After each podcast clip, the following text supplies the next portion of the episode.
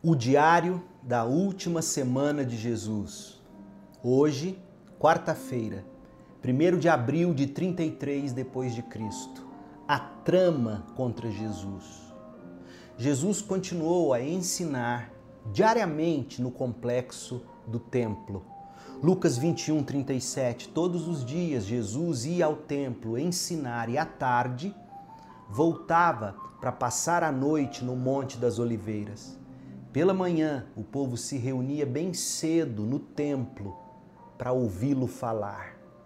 O sinédrio então começou a tramar a morte de Jesus. Mateus 26, 1. Quando Jesus terminou de falar todas essas coisas, disse a seus discípulos: Como vocês sabem, a Páscoa começa daqui a dois dias e o filho do homem será entregue para ser crucificado. Naquela mesma hora, os principais sacerdotes e líderes do povo estavam, veja você, reunidos na residência de Caifás, o sumo sacerdote, tramando uma forma de prender Jesus em segredo e matá-lo. Mas não durante a festa da Páscoa, para não haver tumulto entre o povo. Concordaram entre eles Marcos 14, 1 a 2 diz assim: Faltavam dois dias para a Páscoa e para a festa dos pães sem fermento. Os principais sacerdotes e mestres da lei ainda procuravam uma oportunidade de prender Jesus em segredo e matá-lo, mas não durante a festa da Páscoa, para não haver tumulto entre o povo, concordaram entre eles.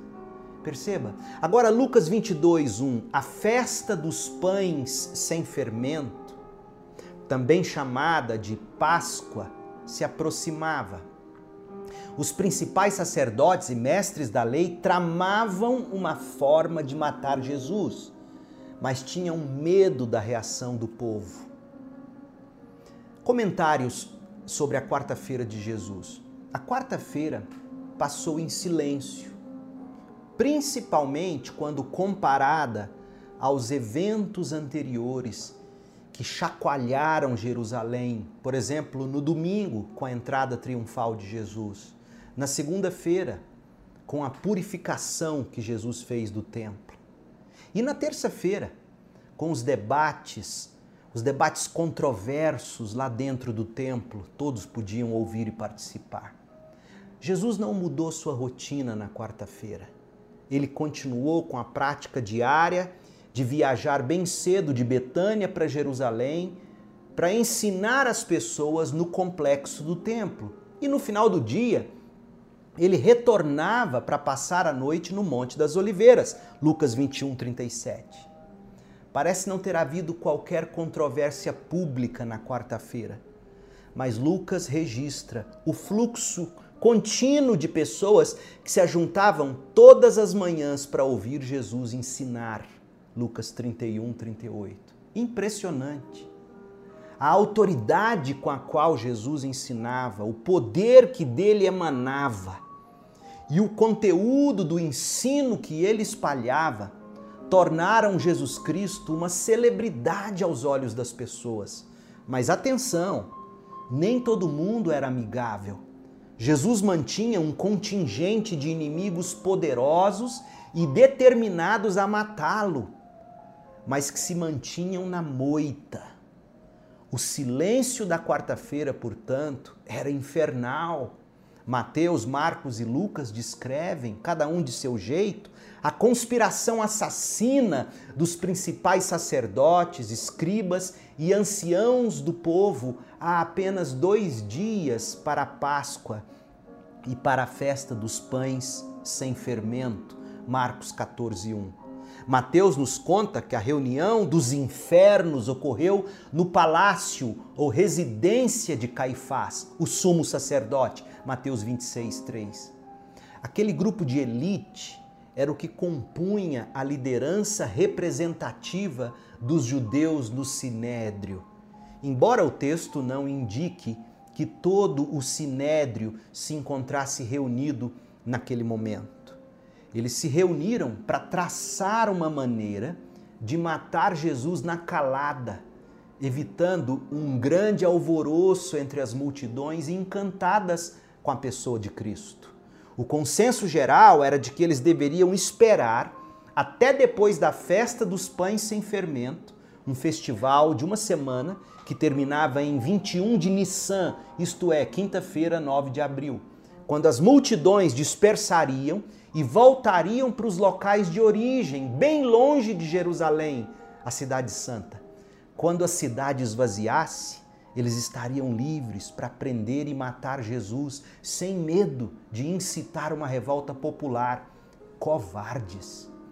Estavam dispostos a esperar o tempo que fosse necessário, porque sabiam, ou melhor, pensavam que sabiam, que estavam em posições de poder e de autoridade e que se eles soubessem esperar pelo momento certo, eles pensavam, eles poderiam então descartar Jesus. Eles venceriam no final, pobres coitados. Mas estavam de cabeça feita e a sentença de morte já havia sido decretada. Como é que você vence a ansiedade? O que nós podemos aprender qual aplicação podemos extrair destes incidentes da quarta-feira da última semana de Jesus? Uma sugestão. Como vimos, pouco se sabe sobre o paradeiro de Jesus no meio da sua última semana. As narrativas dos evangelhos mencionam apenas que Jesus seguiu com a rotina, a rotina diária de ensinos enquanto, paralelamente, a trama perversa das autoridades judaicas contra ele estava sendo costurada sob o silêncio público dos covardes maquiavélicos.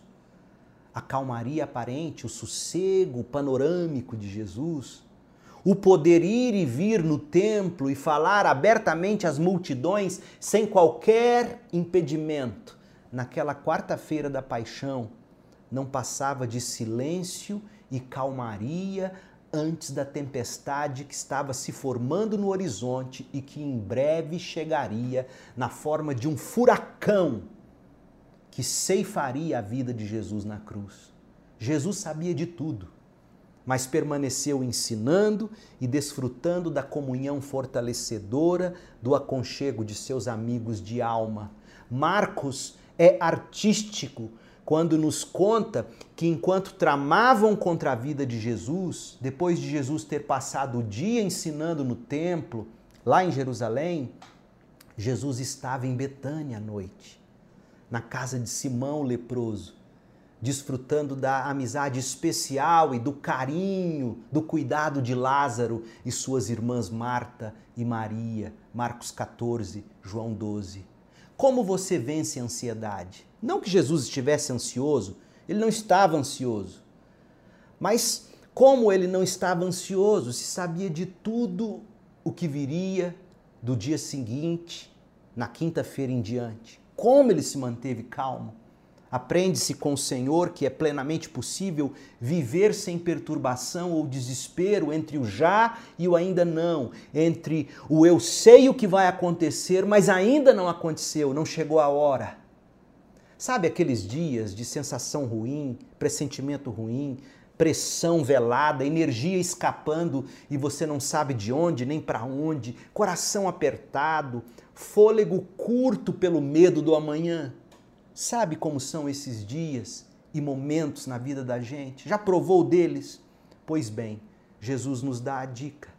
Para não ser vencido pela ansiedade, siga com a rotina de estudos e oração na palavra de Deus. Mantenha-se na palavra de Deus e procure pelos amigos de alma que deverão estar com você, celebrando, orando e esperando a hora de Deus chegar. Foi isto o que Jesus fez na quarta-feira da sua última semana. E você? Como você vence a ansiedade? Faça como Jesus. Rotina, palavra de Deus, amigos de fé. Deus abençoe você na sua peregrinação. Paz.